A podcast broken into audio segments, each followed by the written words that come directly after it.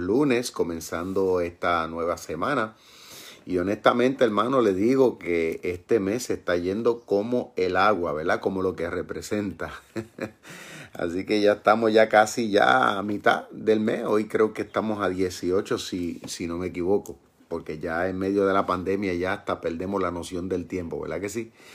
Bueno, así que saludos una vez más para todos los que están cerca, para aquellos que están lejos, aquellos que van a estar escuchando la retransmisión más adelante, también bendiciones para ustedes. Para aquellos que tal vez me van a estar escuchando en otras partes del mundo a través de otros medios de comunicación, este como lo que es el podcast que tenemos también disponible y también a través de Vidas Radio allá en el Alto Piura, donde más de 80 mil eh, ciudadanos de, de aquella región pues si Dios lo permite, estarán escuchando este programa. Así que saludo para ustedes, los tenemos en nuestras oraciones. Bueno, hoy vamos a comenzar el estudio de otro profeta muy interesante. Y me refiero al profeta Miqueas. Estoy casi, casi, casi, casi, casi seguro de que la gran mayoría de los que van a estar conmigo en esta aventura durante estos días eh, no han leído este libro de este profeta llamado Miqueas. Estoy seguro que tal vez posiblemente pues has escuchado del nombre, este, y así quizás en un otro que otro momento, ¿no? Tal vez algún versículo por ahí, pero en términos de estudiar, de conocer a profundidad quién fue este profeta, a quién fue que le ministró, cuál era el contenido de su mensaje, estoy seguro que la mayoría lo desconoce. Pero por eso es que lo queremos compartir. Eh, por eso es que hemos llevado a cabo ya, llevamos ya, diríamos nosotros ya, yo creo que hace un mes o más, este, en estudio de los profetas menores. Porque el contenido de estos libros es un contenido para el tiempo actualizado que nosotros estamos viviendo también porque la mayoría de estas profecías son profecías de doble cumplimiento. En otras palabras, que eran dirigidas para miles, hace miles de años atrás, pero también tienen palabras proféticas para este tiempo que nosotros estamos viviendo. ¿Ok? Así que vamos a ir, eh, como siempre lo hacemos, eh, primero a la introducción, ¿verdad? Para ir conociendo bien el trasfondo y sentar las bases para luego en su momento, ¿verdad? No sabemos cuántos días estaremos en la introducción, pero de esta manera sentaremos las bases para que cuando vayamos formalmente al estudio, versículo por versículo, sepamos realmente lo que aquí quiere decir. ¿Ok? Muy bien. Dice así, el profeta y su medio. Dice, el encabezamiento del libro, que está en el capítulo 1, verso 1, dice que Miqueas eh, era natural de Moreset o Moreset-Gat. ¿Ok? Eso está en el versículo 14 del, verso, del, capítulo 1, verso 14, perdón.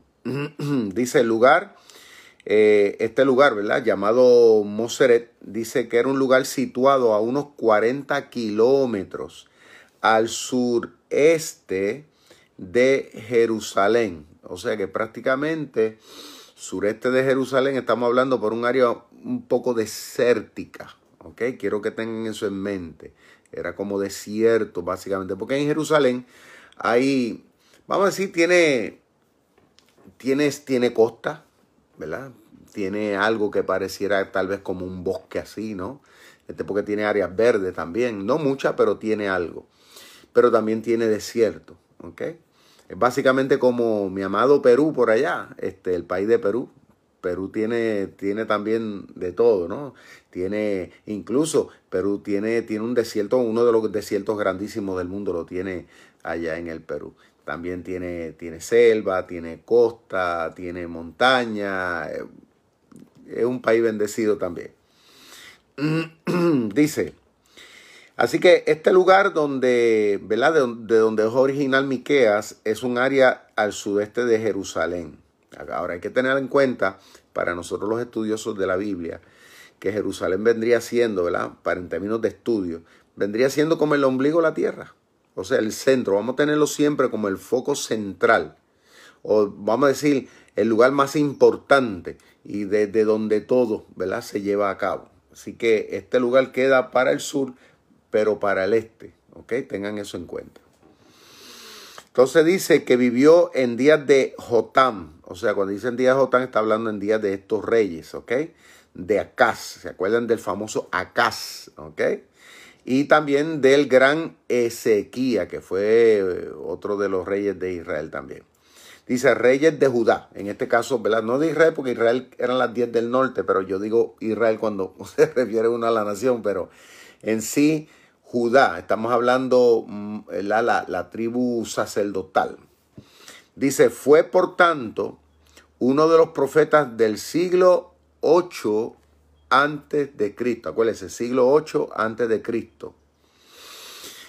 Quiero recordarle, ¿ok? Eh, muchos de estos profetas no ejercieron el ministerio profético de carrera. O sea, no, no, muchos de ellos no fue algo que ellos, vamos a decir, desde joven recibieron un llamado, se prepararon, se consagraron y toda la vida se dedicaron a esto y murieron siendo profetas. No todos fueron así. Algunos simple y sencillamente fueron llamados en un momento específico, ejecutaron el ministerio profético, ¿ok? Este, de forma poderosa, de una manera muy significativa y ya. ¿Ok? Y diríamos, volvieron a, a su vida normal. Entonces, dice Miqueas, lo mismo que Isaías, acuérdense del profeta Isaías, tremendo profeta. Ya Isaías es considerado los profetas mayores, ¿por Porque no es porque fuera más grande en términos de importancia, sino en términos de que su libro es mucho mayor. Quizás en algún momento dado, ¿verdad? Cuando tal vez terminemos los profetas menores, pues entremos al estudio de los profetas mayores. Ahora, le digo algo, eso va, eso, eso va a durar meses, porque hay mucha tela que cortar también. Pero ya eso será en su tiempo si Dios nos da la vida y nos da la salud para así hacerlo. ¿Ok?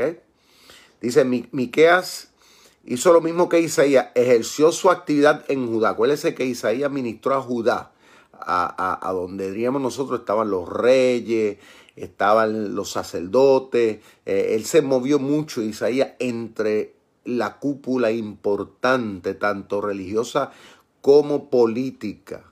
¿Okay? Se cree inclusive que en el caso de Isaías, Isaías venía de familia muy, de, de influencia muy alta en la sociedad.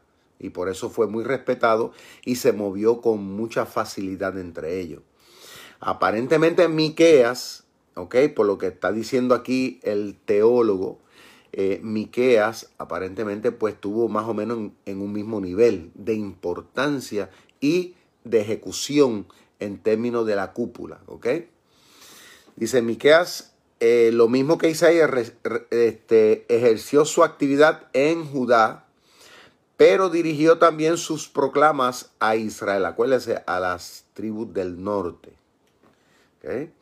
El reino del norte dice, y su talente, eh, lo mismo que el de Amós, uno de los pastores de Tecoa. ¿Se acuerdan del famoso Amós, aquellos que tienen conocimiento? Que de hecho Amós este, fue, diríamos, fue un agricultor que, que, fue de esos que recibió un llamado este, itinerante de Dios para ejecutar una misión y ya. Él fue, hizo y ejecutó la, la proclama profética y ya. En el caso de Amós. Dice, está marcado con el signo de la existencia campesina. En el caso de Miqueas, pues de igual, ¿ok? Aparentemente también, por lo que se entiende, ¿verdad? Por algunos datos que habla el mismo, el mismo libro, pues se cree que al igual que Amos, él también viene de, de ese trasfondo este, de ser una persona, esto, diríamos nosotros, humilde en la sociedad, ¿verdad? Pero temeroso de Dios, ¿ok? Y Dios entonces pues lo levanta y lo envía como un mensajero, fíjate qué cosa, para confrontar a los líderes políticos, pero escuchen esto, sobre todo para enfrentar a los líderes religiosos en Israel, pero también en Judá. Ahora, eso, eso es algo, fíjate, a tomar en cuenta de cómo Dios trabaja. Y, a través de estos profetas yo puedo ver, yo puedo ver al Señor Jesucristo. Y usted me preguntará, ¿por qué, pastor?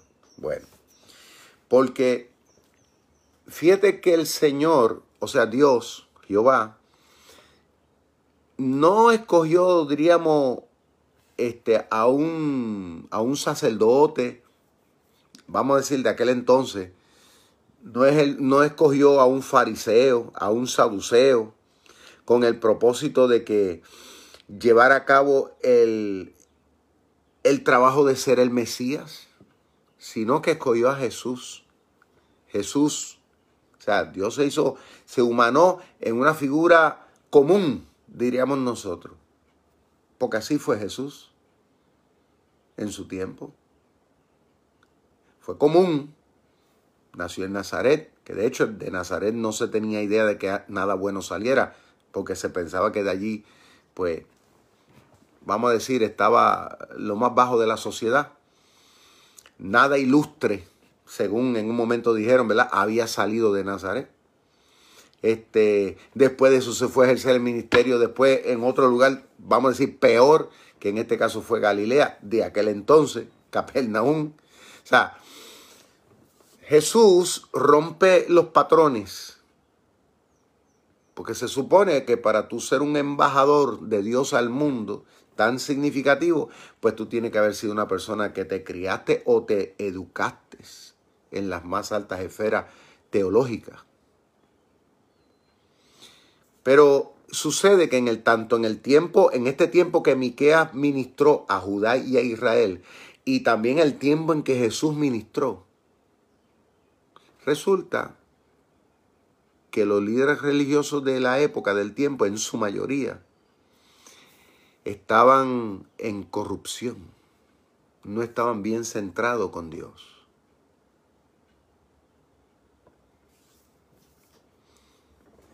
Entonces, ¿qué hace Dios ante ese panorama?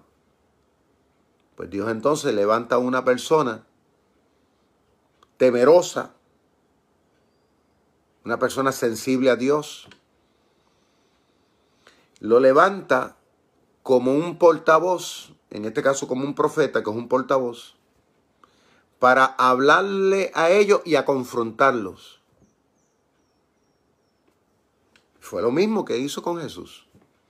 Por eso fue que Jesús chocó o ellos chocaron con Jesús en el tiempo de Jesús también.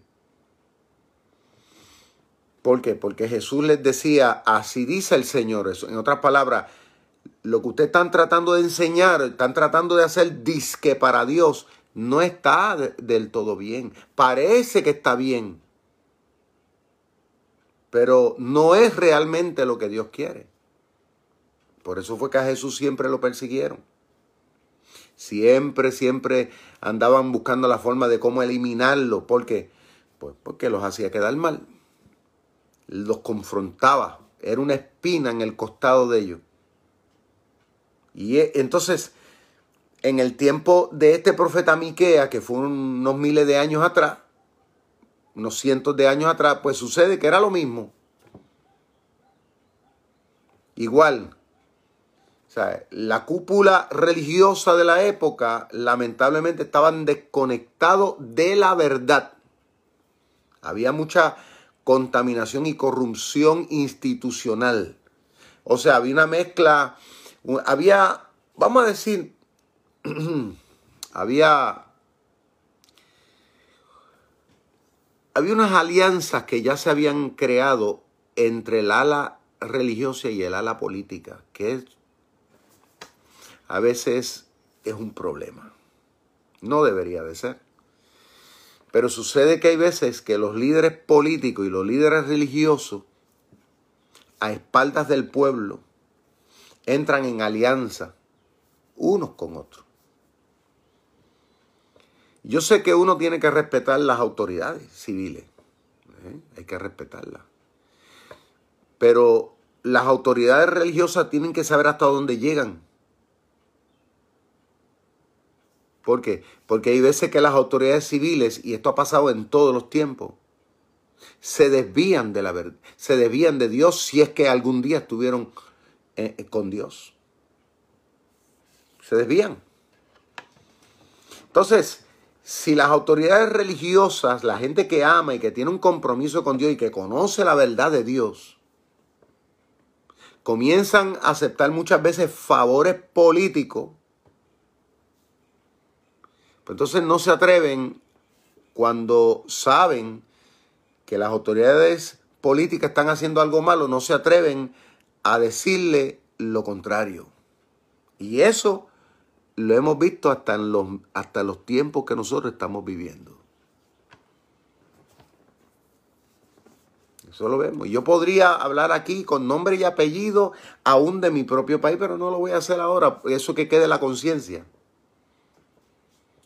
Y eso ha pasado en todos los países.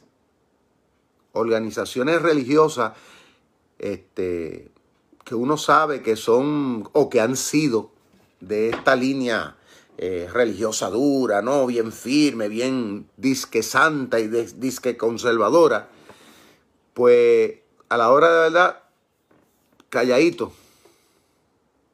Tú no ves que nadie dice nada, nadie pone el grito en el cielo de decir nada.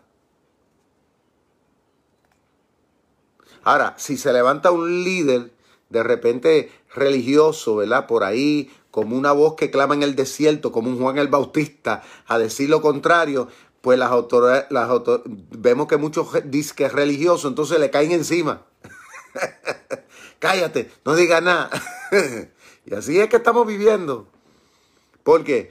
Porque ya hay disque acuerdo, hay alianza. Entonces, y esto hace una cosa que siempre sucede. Por eso es, mire, por eso es que Dios se ha visto en la necesidad de levantar profeta. Usted nunca, nunca se ha preguntado por qué Dios ha tenido que levantar profeta. ¿Sabe por qué? Lamentablemente porque la mayoría de las veces lo que Dios llama para ejercer el ministerio de la palabra, el ministerio sacerdotal, lamentablemente no, no están conectados con Dios como deberían. Están, sintonizados en otra, en otra estación. No entienden realmente los tiempos que están viviendo. Todo lo ven secular. Y eso siempre ha sido un distintivo a través del tiempo, hasta el mismo día de hoy. Entonces, Miquea, que es un hombre humilde, que está como Amos, este, trabajando la tierra, pues estando en esos menesteres, un día de buenas a primeras, pues como era un hombre temeroso a Dios, porque acuérdense que la fe es personal, pues el hombre allá comienza a recibir el llamado del Señor y la iluminación y la palabra y el Señor inquietándolo, mira, yo quiero que tú vayas allá. Y yo me imagino que él estaría en, en un pleito personal, porque con toda honestidad le voy a hablar. la, la, persona que recibe un llamado de Dios a hablar la palabra, este, de, de, de, de la forma como estos hombres la recibieron, uno por lo general uno, uno pelea para no hacerlo, ¿sabes? Ah, esto de que, eh, porque es que la gente piensa cuando escuchan esto de los profetas, como no entienden el contexto, ah, eso es tremendo, eso es un siervo, un profeta de Dios. Pues déjame decirle algo. Es lo más difícil y lo más malo que hay.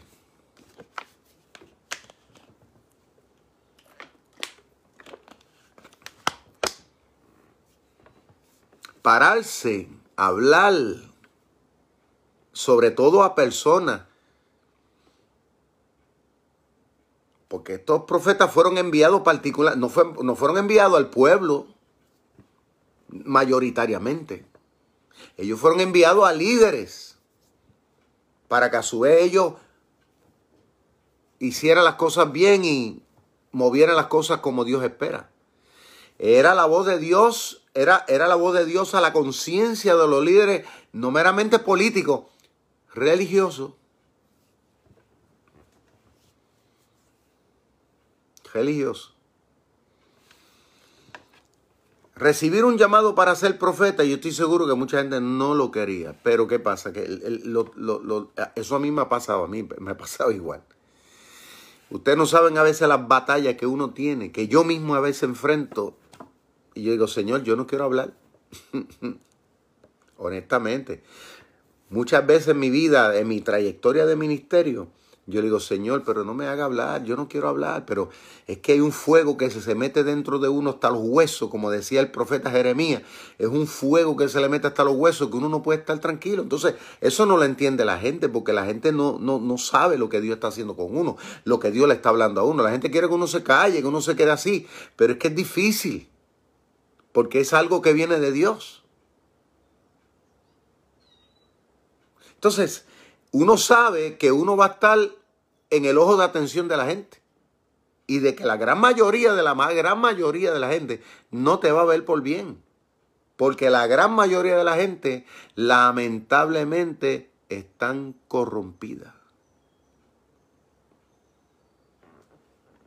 Y, y eso pasó en aquel entonces. O sea, ser un profeta yo me imagino que para Miqueas, cuando recibió ese llamado, ese desafío, yo me imagino que él luchó y resistió y decía, oh, Señor, manda otro. yo estoy tranquilo aquí con mis vacas, si es que eran vacas lo que estaba el hombre pastoreando, o, ovejas, o cabrito, lo que fuera. Yo estoy feliz aquí. Eh, oh, sí, estuviera labrando la tierra, en el caso que fuera agricultor. Pues yo estoy feliz aquí con mi asadita, este, arando la tierra, tranquilo, hablando, hablando contigo, en una comunicación contigo. Aquí yo no tengo que estar hablando con nadie, ni soportándole sandeces a nadie. Aquí yo estoy en paz contigo. Aquí estamos tú y yo y la tierra, nada más. Yo me levanto temprano, aquí me tomo mi café, aro mi tierra, me siento tranquilo a meditar y a cantar y ya, y estoy en mi mundo. Yo no tengo que meterme en la vida de nadie. Yo me imagino que Así era la forma de pensar de este hombre. Cuando recibe el llamado de Dios, entra en un pleito. Porque a mí me ha pasado. A los verdaderos hombres de Dios, no crea usted que uno dice, ay, sí, qué bueno, voy para allá a hablar, voy a hacer esto. Porque la persona seria y responsable sabe las implicaciones a lo que, a lo que se está metiendo. Y que muchas veces la propia familia, a veces, y, y los mismos que se supone que uno cree que deben confiar en uno y que deben aceptar a uno, son los primeros que a veces cuestionan.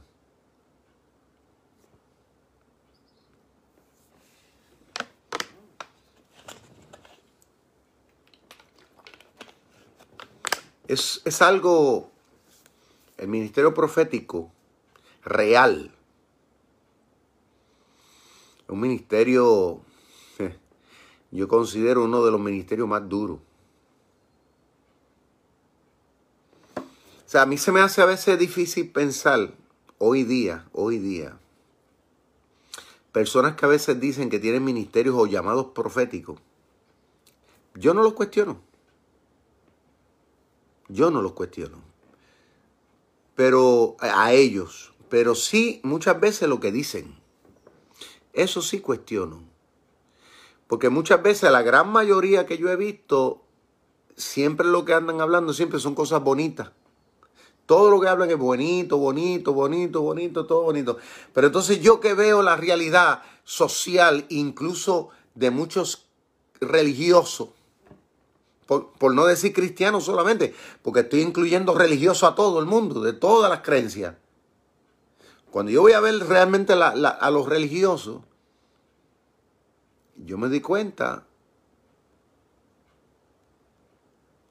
que no, no, es, no, no es realmente lo que ese profeta a veces trata de decir.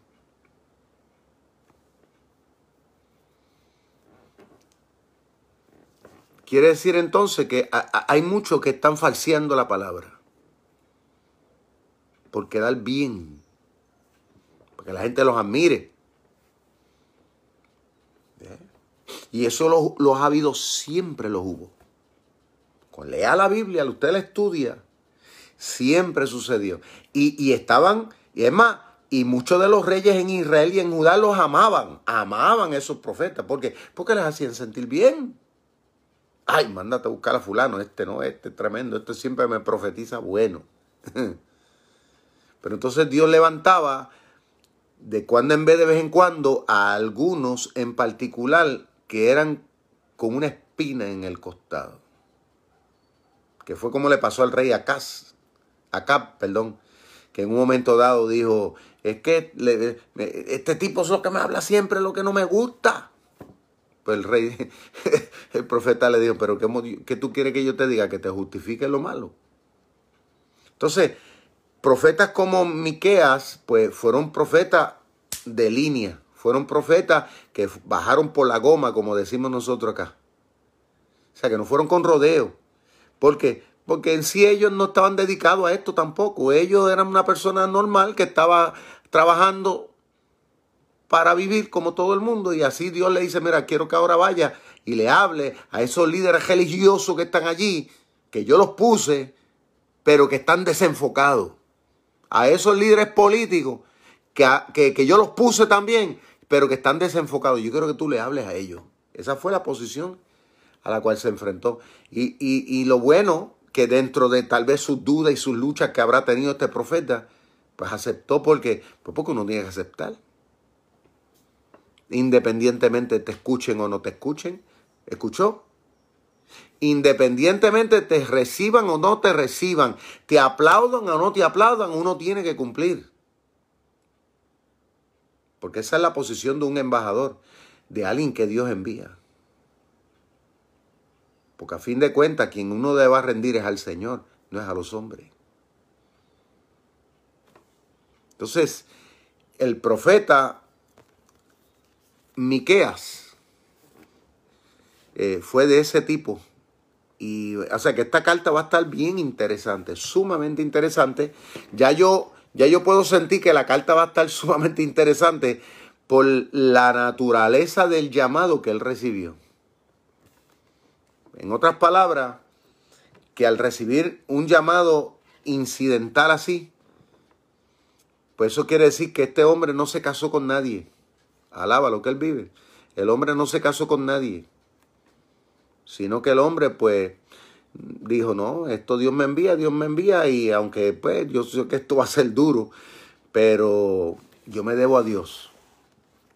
Entonces, voy a seguir leyendo acá, dice, en este profeta se descubre un interés inmediato por problemas. ¿Escuchó? O sea, hay, el profeta Miquea, o sea, porque Dios lo envía, ¿no? Se demuestra que a través de su mensaje hay un interés por los problemas característicos de la sociedad agrícola. En medio de ella, sin duda, se había desarrollado su personalidad, puesto que las labores del campo eran las propias de Céfala, región a la que Mozaret pertenecía. La zona de Monte Bajo, que se extiende entre las montañas de Judá y las llanuras de la costa Mediterráneo. Una tierra buena, de suaves y fértiles colinas donde Miqueas vivió desde niño. Las amarguras del campesino humilde y sometido a, la, a las potencias de quienes las codiciaban, oprimían al hombre y a su casa, al hombre y a su heredad. O sea, que este profeta vivió en carne propia, inclusive su familia, que, y, ¿verdad? Sus ciudadanos este, la opresión social. Y eso es uno de los temas que vamos a ver aquí, que se venía llevando a cabo por parte de los líderes, tanto políticos como religiosos, porque tienen autoridad. Y lamentablemente, pues oprimían, maltrataban, a la, persona campesina, a la persona humilde. Había, en otras palabras, había injusticia social. Y este tema de la injusticia social es un tema que sí ha sido muy característico. Y hasta el día de hoy, igual. O sea, injusticia social de parte de los políticos que no respetan al ciudadano común y corriente que no proveen para que ellos realmente pues puedan eh, ser productivos. Lo que hacen no se les toma en cuenta muchas veces como se le debería. ¿Por qué? Porque hay unos intereses mayores muchas veces que van por encima de esto. Y como siempre hemos dicho, vemos que la gran mayoría de los países en el mundo, pues prevalecen los intereses de, de, de varias personas que, no, que a veces no pasan más que los dedos que yo tengo en esta mano. Millones de millones de gente en un país son controlados por los intereses de dos o tres. Y eso fue algo que inclusive en los tiempos de Miquea, desde el punto de vista social, también se dejó ver. Dice aquí, el libro de Miqueas y su mensaje. El libro de Miqueas consta de tres partes. La primera está formada por los capítulos del 1 al 3 y en ella predominan los temas de índole social, como ya hablamos, con el mismo trasfondo crítico propio del profetismo de aquella época. En la voz de Miqueas se perciben tonos extremadamente duros. Cuando reprende a Samaria, que está al norte, y a Jerusalén, que entonces es el ombligo de la tierra, como yo le digo, el, lugar, ¿verdad? Donde pues eh, eventualmente estaba ya el templo y todo. Es decir, a Israel y a Judá. Porque ambas se fomenta la maldad. Escuchen esto, se fomentaba. ¿Sabe lo que es fomentar, verdad? Fomentar quiere decir que, que, cada día estaban como que maquinando, buscando siempre la manera ¿ok? Se fomenta la maldad de los gobernantes y los poderosos, según el capítulo 3, verso del 1 al 3. Y la injusticia de los jefes y capitanes. Y la corrupción, wow. Aquí se añade la corrupción de los sacerdotes y los profetas según vemos en el capítulo 3, versos 5 al 7 y 11. Yo lo que tengo que decir a esto es, wow. Voy a leer esto otra vez. En la voz de Miqueas se perciben tonos extremadamente duros cuando reprende a Samaria y a Jerusalén, es decir, a Israel y a Judá, porque en ambos se fomenta la maldad de los gobernantes, poderoso, o sea, cuando dice poderoso está hablando ahí de los empresarios, porque una persona que tiene poder, por lo general, es la persona que tiene el, el capital de esto, mire. Porque lamentablemente el dinero, usted sabe que compra muchas cosas, inclusive la conciencia. Entonces, dice aquí que había mucha maldad a nivel de gobierno, a nivel social de los empresarios y la gente que movía la economía, ¿ok? Por, por los intereses de un puñadito de gente, de los capitanes, o sea, capitanes estamos hablando aquí por, por el ejército, y la corrupción también, porque a esto se añadió a, a los corruptos se añadieron también los sacerdotes de la época. Y se añadieron también muchos profetas. Va viendo. Y esto lo vamos a ver cuando entremos de lleno a la carta. Vamos a ver cómo entonces Miqueas, pues, confronta a toda esta gente. Ahora, para serlo honesto, yo no, yo no hubiera querido estar en los pantalones de él.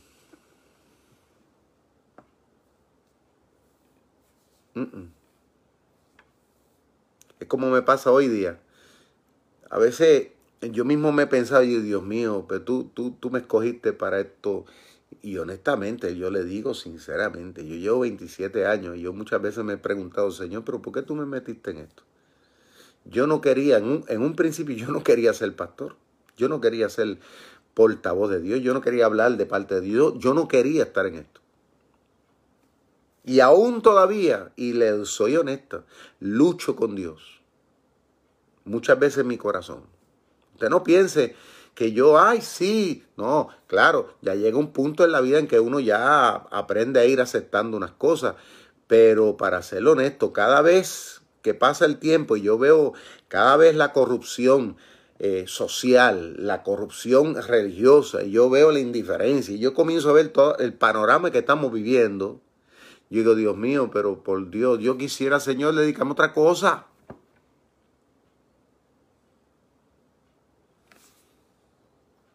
Yo a veces le he dicho al Señor, Señor, pero yo quisiera estar tranquilo, me hubiera dedicado a mis negocios, tal vez a otras cosas mías propias y ya, y se acabó. Yo tengo capacidad, tengo capacidad para hacer muchas otras cosas. Sin estar uno que estar uno a veces teniendo que meterse, a veces caer en boca de la gente, porque es así. Porque uno es humano, uno no es de palo. Entonces uno se confronta que la gran mayoría de la gente, pues no, no. Y a veces los que uno piensa que deberían, a veces son los menos. Y eso le pasa a muchos pastores de línea y a muchos siervos de Dios de línea, que lamentablemente no son muchos.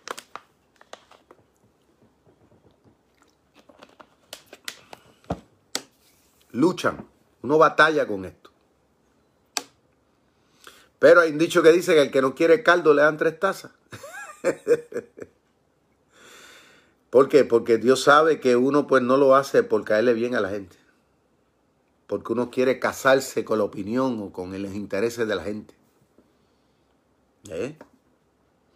Mire, usted no quisiera saber las ocasiones y las veces que a veces los políticos, a mí me han llamado, mira, a mí me han llamado para estar en desayuno de políticos, para estar en actividades de políticos, para estar aquí, para estar, a veces incluso hasta de religiones, ¿no? Eh, hacer como lo que, este, en estas confraternizaciones religiosas. Y a veces me invitan, y yo a veces no sé, yo soy muy renuente a veces a muchas de estas cosas. Y no es que me creo que soy mejor que nadie, créame. Es que uno ve a veces lo que se mueve detrás. Entonces, uno a veces lo que le teme es a veces al precio, a lo que me puede costar. Por eso es que nosotros como iglesia, por ejemplo, la iglesia Rey de Reyes, nosotros tenemos como política, lo que nosotros hacemos, lo hacemos sin intervención de políticos ni de nada. Nosotros, yo digo, nosotros lo vamos a hacer y punto. Porque yo no quiero que hoy o mañana eh, venga alguien a decirme a mí, tú me debes. No, no, yo, yo me debo a Dios.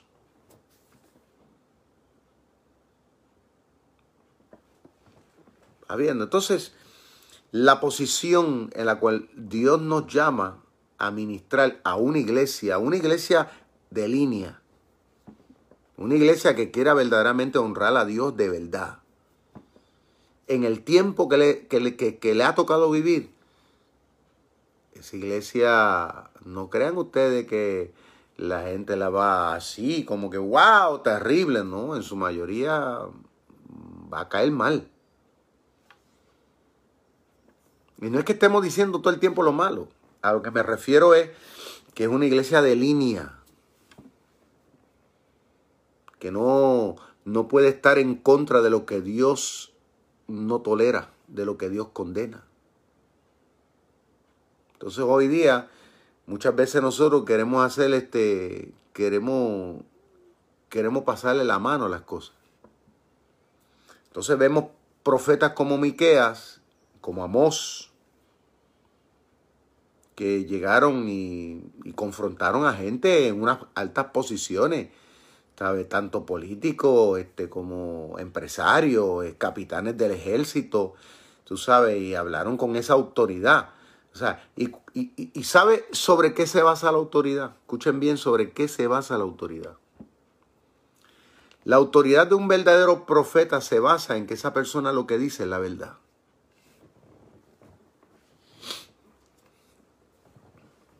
Y que la gente que está recibiendo sabe que es la verdad. Ahí es que reside la autoridad. Por eso es que la gente decía a Cristo de Jesús, decía, este habla como quien tiene autoridad. Pues claro, pues si está hablándole la verdad.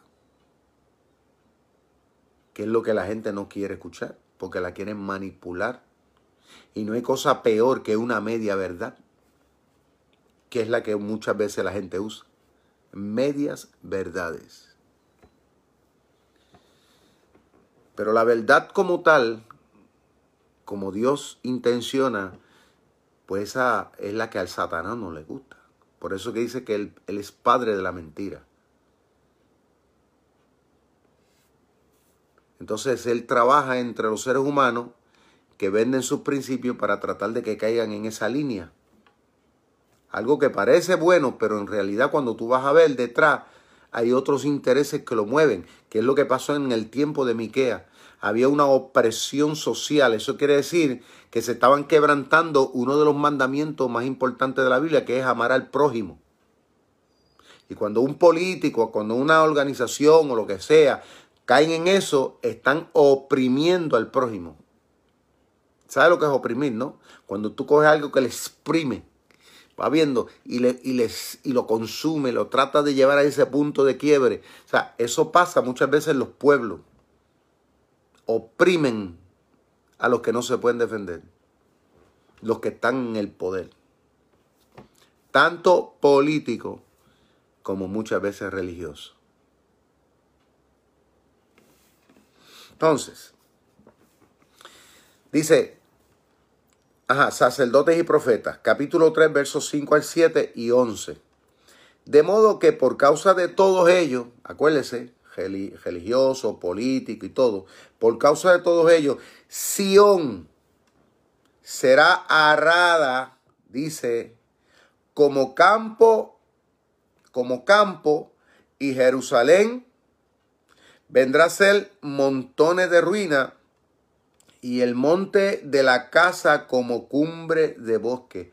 Eso está en el capítulo 3, verso 12. O sea, fíjate que el profeta comienza, a utilizar el lenguaje que él conoce, porque era agricultor o había sido agricultor. Él entonces comienza a mostrar ilustraciones de lo que él conoce para decirle a los líderes políticos y religiosos y a toda la sociedad, decirle a ellos de la forma como Dios los iba a castigar.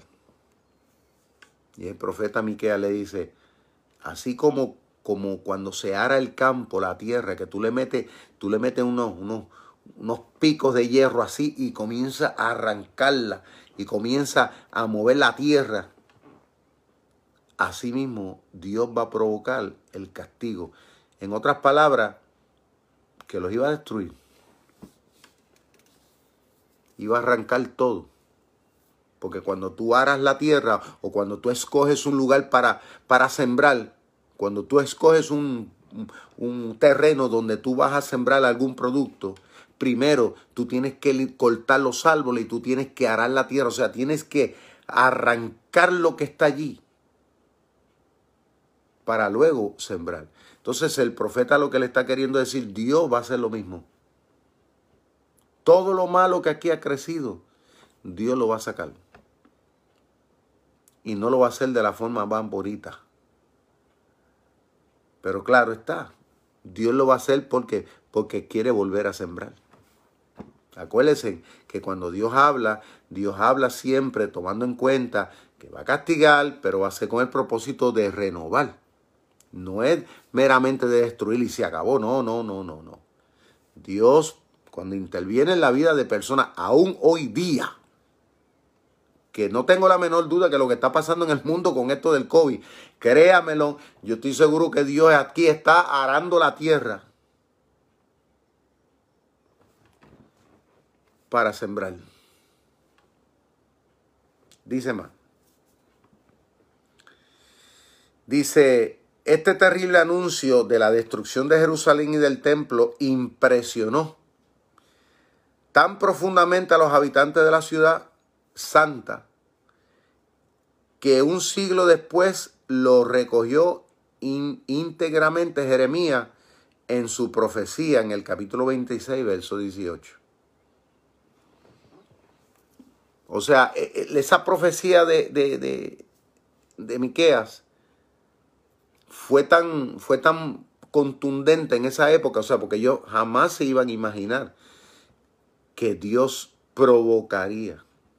Porque ellos se sentían tan seguros por la parte, por la parte económica, por la parte social, por la parte religiosa, tenían su templo, todo está allí. Ellos se sentían cómodos. ¿Qué? Aquí este hombre, este profeta que viene hablando qué cosa, esto es un baboso. Yo me imagino que muchos dirían, este tipo es un baboso, este es un, este es un, qué sé yo, qué. Eh, Tú me entiendes, le habrían tratado de ser la persona más asquiante y más impropia del mundo a ese profeta. Mas, sin embargo, dice que la profecía de ellos le consternó tanto de que Dios pudiera hacer eso. De que dice que luego el profeta Jeremías les recordó lo que muchos años atrás Dios había profetizado a través del profeta Miqueas.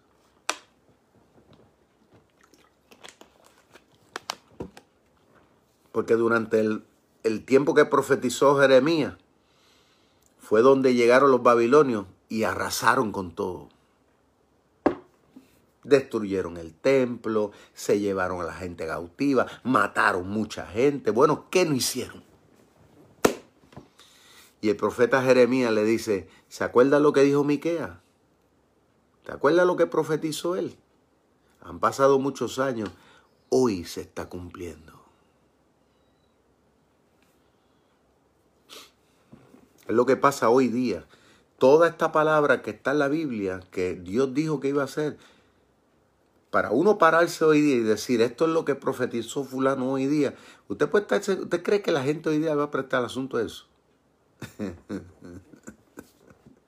gente no le presta asunto, ni lo quieren escuchar tampoco. Que para la gente dice, tú, tú loco baboso, ¿qué tienes que hablar? ese, ese, ese, ese, ese no es Dios. Sí, pero sus comportamientos sí lo demuestran. De que la verdad todavía sigue siendo la verdad. Entonces dice más. Capítulo 4 y 5, vamos a ver, este, componen la segunda sección del libro. ¿Ok? Componen la segunda sección del libro. Todavía se escucha en ella el eco de las anteriores amenazas. ¿Ok? Pero en el pensamiento de Miqueas predomina ya la esperanza de un tiempo último, que lo vemos en el capítulo 4, verso 1, en el que Judá e Israel andarán en el nombre de Jehová nuestro Dios enteramente y para siempre. Fíjate que siempre en todas estas cartas, siempre cierra con una palabra de renovación y restauración. Siempre.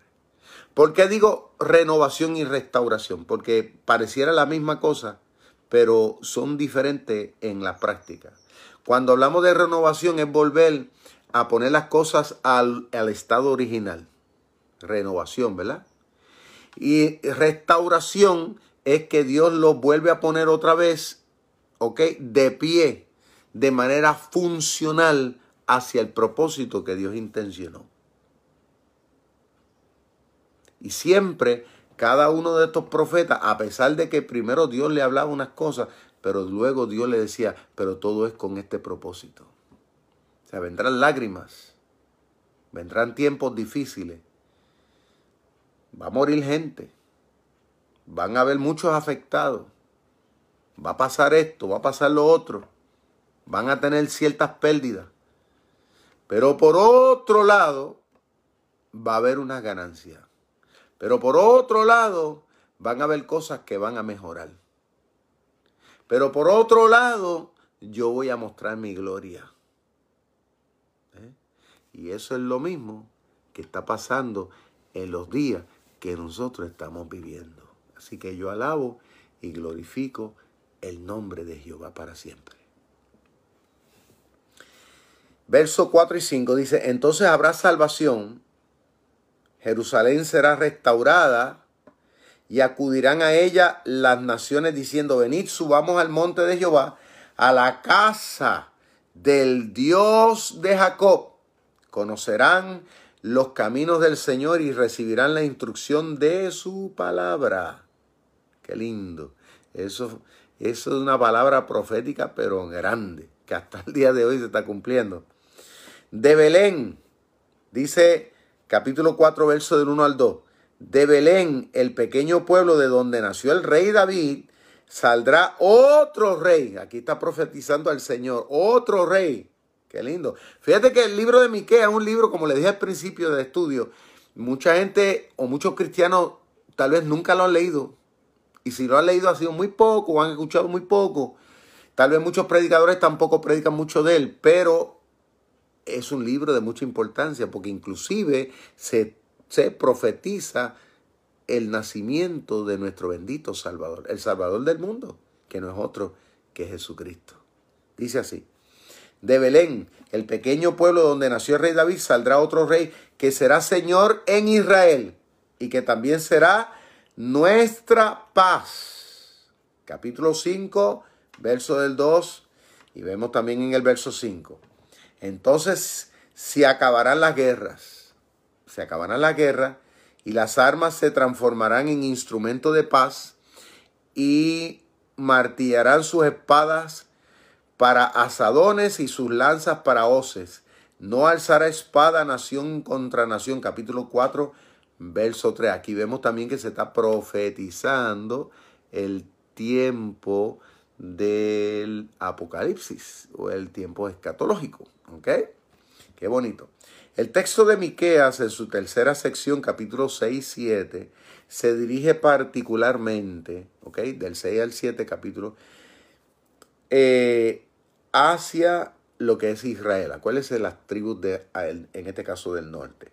Hay un intenso acento de amargura cuando el profeta reprocha la infidelidad con que el pueblo responde, ¿ok? A la bondad de Dios. O sea que vemos, o vamos a ver, cómo Miqueas pues se incomoda bastante al ver cómo el pueblo de Israel pues no tomaba, no, vamos a decir en cuenta, este, como deberían de haber hecho, lo que es la bondad de Dios, que no es otra cosa que, que lo bueno que es Dios. Y aquí me voy a detener un poco, ¿no? Este, nos quedan cinco minutos. Eh, eso lo podemos ver hoy día tan claro como el agua. Ese es, ha sido uno de los distintivos, lamentablemente, de los llamados cristianos. Voy a hablar, ¿verdad? Particularmente. De que no valoramos, no le damos realmente la importancia a lo bueno, a lo maravilloso, a lo extraordinario que es Dios.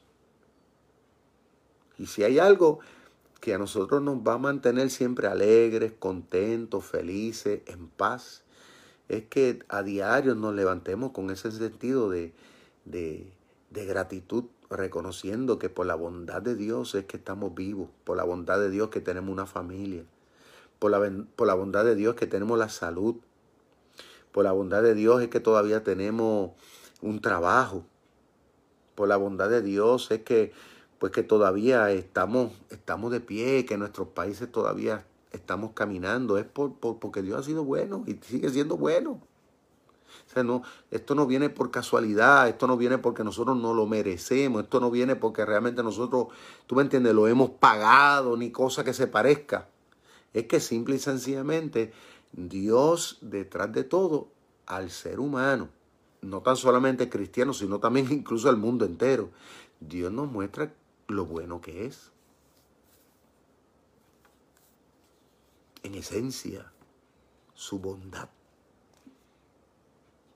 Que siendo nosotros injustos, que siendo inmerecedores, que siendo pecadores, porque aún como cristianos cometemos muchos errores. Conscientes y muchas veces está inconscientes. Mas aún así el Señor no, nos mata.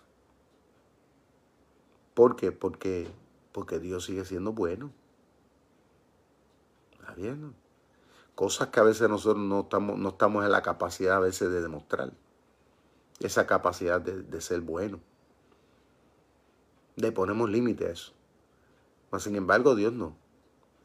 Siendo nosotros inmerecedores, Dios sigue siendo mostrándonos a nosotros ese favor.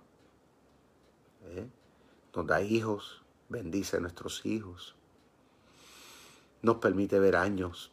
Cada año que cumplimos, a veces lo tomamos, we take, it for granted, como dicen en inglés. A veces no le damos ni la importancia a lo que eso, a lo que eso implica. Cumplir un año más de vida.